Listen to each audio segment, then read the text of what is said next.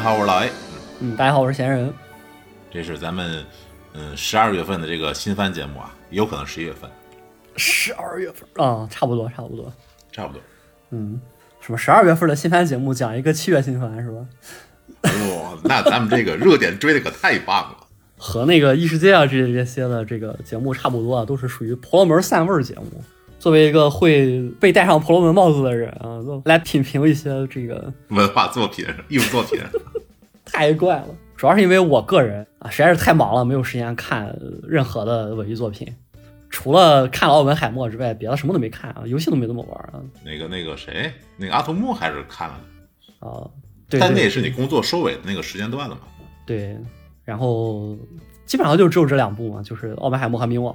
结束了这些事情之后，就用了最近周末的时间补了一些补了一些之前的作品。最先我补的当然是这个在摸鱼的时候唯一能够慰藉我的心灵的 NGA 的这个图版的 My Go。Michael 这片子还有点意思，这个托尔老师补了前几集。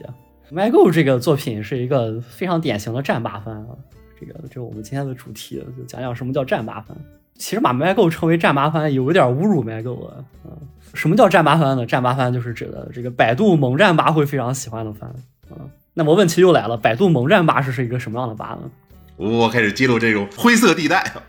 那么顾名思义的话，当然是研究萌战的贴吧，是吧？那么萌战又是什么东西呢？这种娓娓道来的怪异的感觉啊。那萌战又是什么东西呢？萌战是一个上古仪式啊，二十接近二十年前的老东西啊，从日本那边传过来的，就是人气投票。哦，那个史莱姆转转生那个萌王是不是就这个意思哎，对，啊？最早的时候，最早的时候是在也是在论坛上面，在日本的论坛上面，然后大家一起做。就我们讲的这个初代的呃最早的这个日盟啊，就是指的这个这个盟战啊，参与人数一般也就万把来人啊。然后初代的魔王就是这个百变小樱嘛啊，木之本樱啊。可以理解。后面又逐渐出现了这个其他的猛战，比如说世盟啊，比如说逼盟。除了选女角色的猛战之外，还有选男角色的燃战啊。然后自从一七年被这个这个马修和医生拿了盟王和燃王之后，这个逼盟就一蹶不振。不仅于此啊，总之盟战可以说从就差不多二十年前嘛，零三零二零三年开始这个肇始啊，然后到现在二十年，可以说就逐渐随着呃日本动画变多，流媒体变得更发达，大家可以更方便的看动画片儿。一个个都变成了月抛老婆之后，这个月抛老婆又全部跑到了手游里之后，就逐渐的消失了。毕竟像当年一样能够投身盟战的人，现在大概率都在手游抽老婆，大概是这个思路。已经是只骗人老婆了。对，所以说盟战这个事情就已经被扫入了历史垃圾堆啊。但是，呃，但是这个东西当年在这个二次元圈子里边还算是一个呃很有知名度的、没什么意思的活动。那算个大事件了。就属于有一部分人会去忙这个事，大部分人都觉得你忙它干什么，我不会去参加。但是，一旦结果出来了，大家还会去看一看的这种程度吧。身体诚实了。是的，总之就是这么一个活动。所谓的战吧，一开始就是去搞这个的，嗯。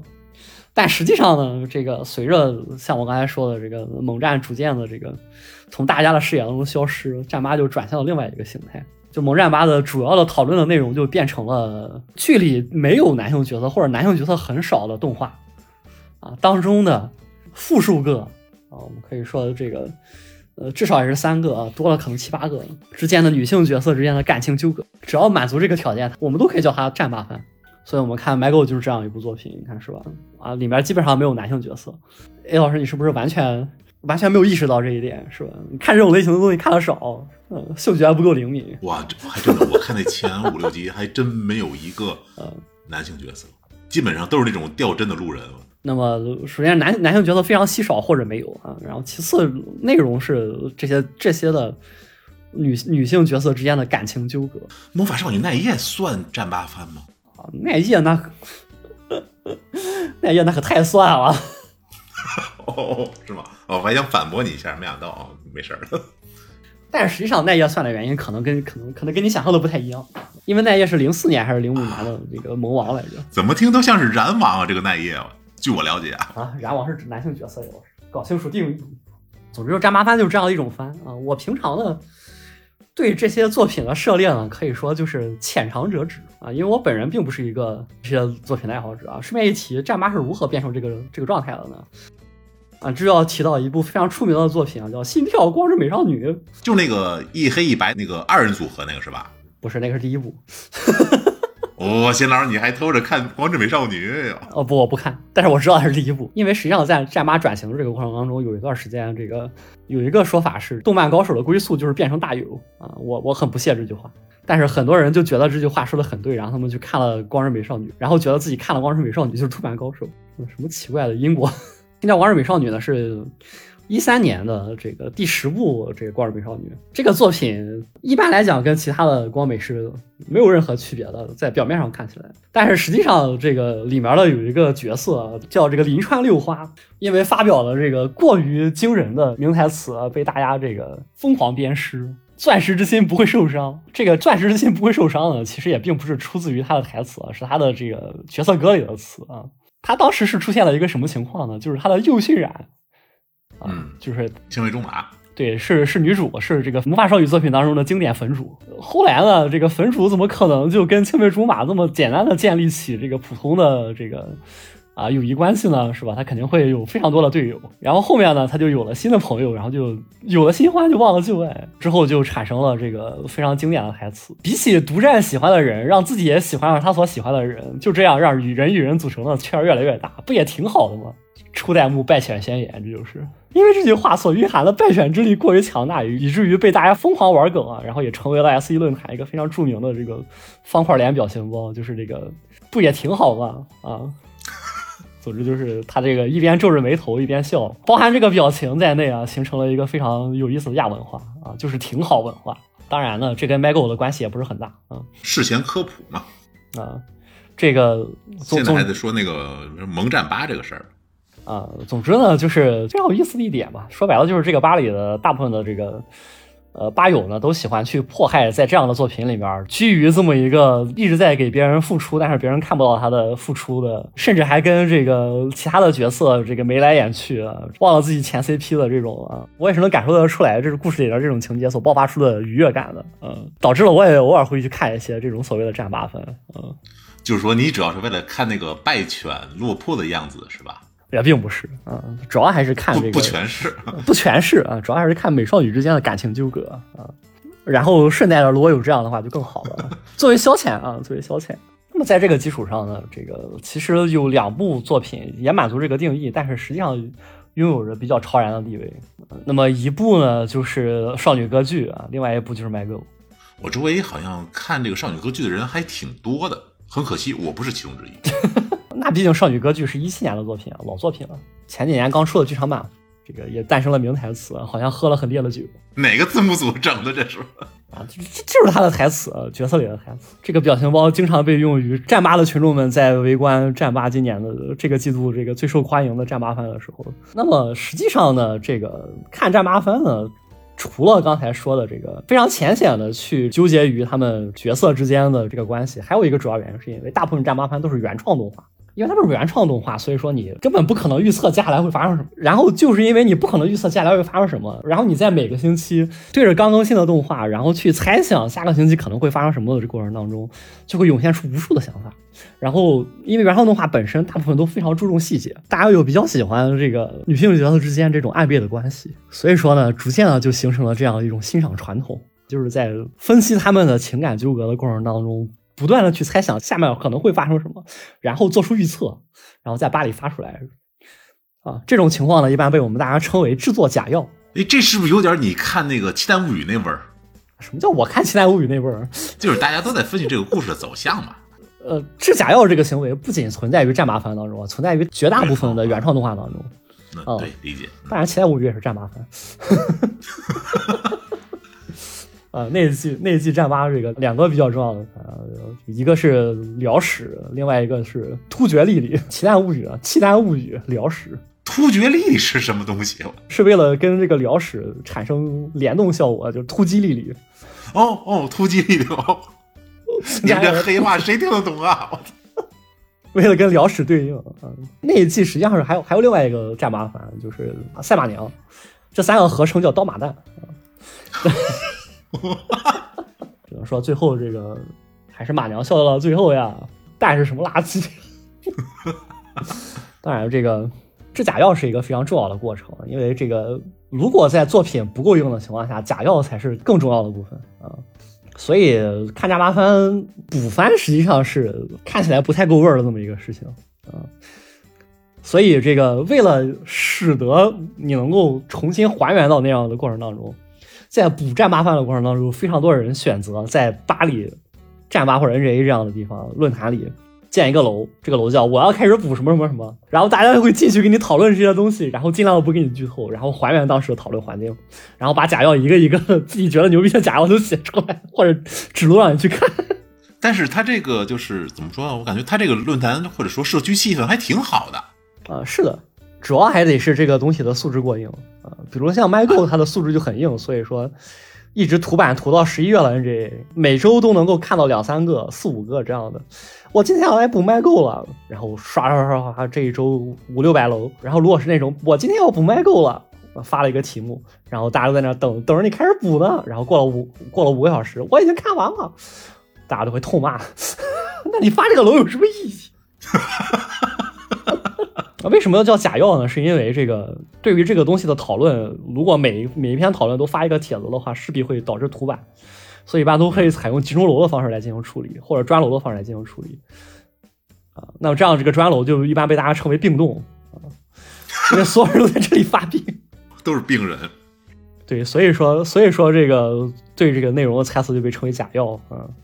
因为你根本不知道将来会发生什么，所以它只能是假药嗯，就这么简单。所以看扎拉番本身，它与其说看番，也不是说就是参与社区讨论，感受这种氛围。你说我为什么会看这些东西呢？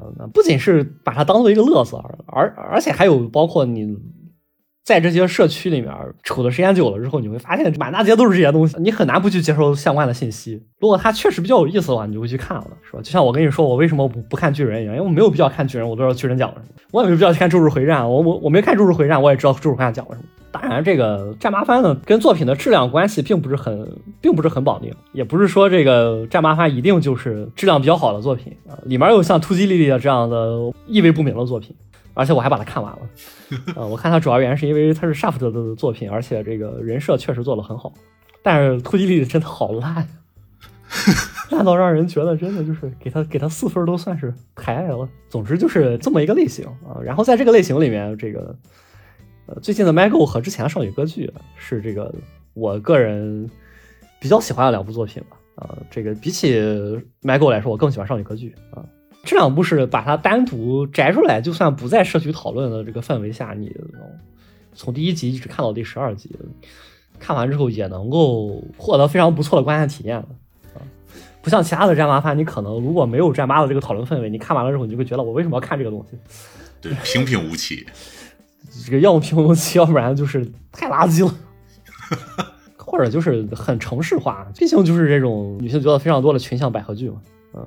带有各种各样莫名其妙的要素，然后括弧啊，因为是原创，所以说不知道将来会发生什么。当然，实际上可以说战八之所以会沉溺于这样的作品当中，主要原因还是因为，最主要原因还是因为这些作品都是原创啊，都是原创作品。它有一个讨论的这种余地在。对，乃至于我跟你说，寒山美雪之时这个那个图，它也是占八番，你知道吗？就我们之前做过的那个，就是那个牵肠挂肚那个嘛。对，它也符合我说的这个。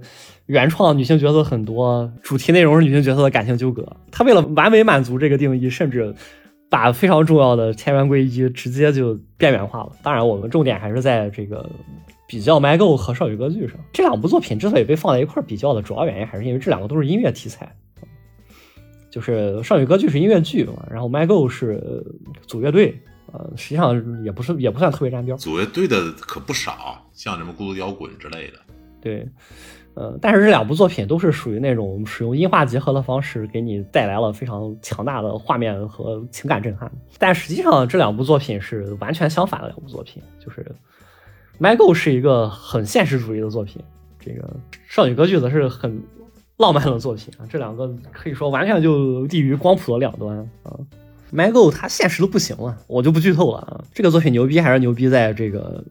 他所有的这个出场的这些主要角色啊，每个角色都有非常独立的性格和自己的小心思。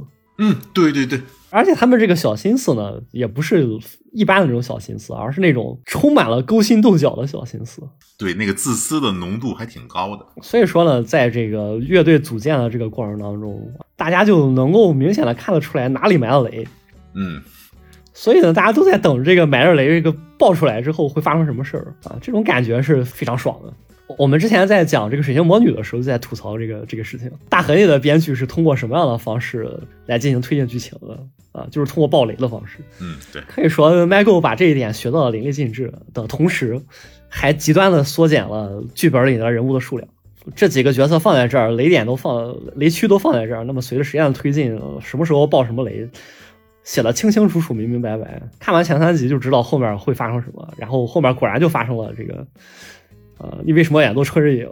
一个是这方面吧，另外一个是他的台词确实是写的足够好，信息量很大。这个作品可以说是几乎没有任何浪费时间的日常环节和废话的，每句台词都在给你传递信息量，甚至于这个机位都很考据啊。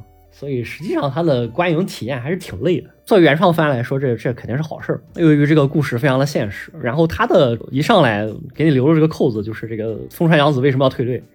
啊，一直到最后一集才给你解释，也是直接一直吊观众胃口吊到了最后一集。你把它吊在最后一集，不如直接不解释了啊。但是当然呢，这个作品它主要还要再出第二季，所以肯定要解释。这个 Michael 最大的特点就是它的这个剧本非常的完整。我刚才说的这个埋了都是明雷，明雷都爆了，因为剧本很完整啊，大家看完了之后就感觉很爽。而且这个因为有第二季呢，它的前十二集呢是第一季的故事，第十三集是第二季的引子，啊，这点做的很牛逼。而第二季呢又是这个。凑齐了五个人，每个人都有明雷的故事，也不知道第二集能做成什么样。你现在已经可以知道第二集的一些内容了吗？对啊，你只要看完十三集，你就知道第二集在讲什么。哦哦哦，等于说第十三集是一个埋雷的过程，那些冲突隐患基本上就都已经展示的很清楚了，就对。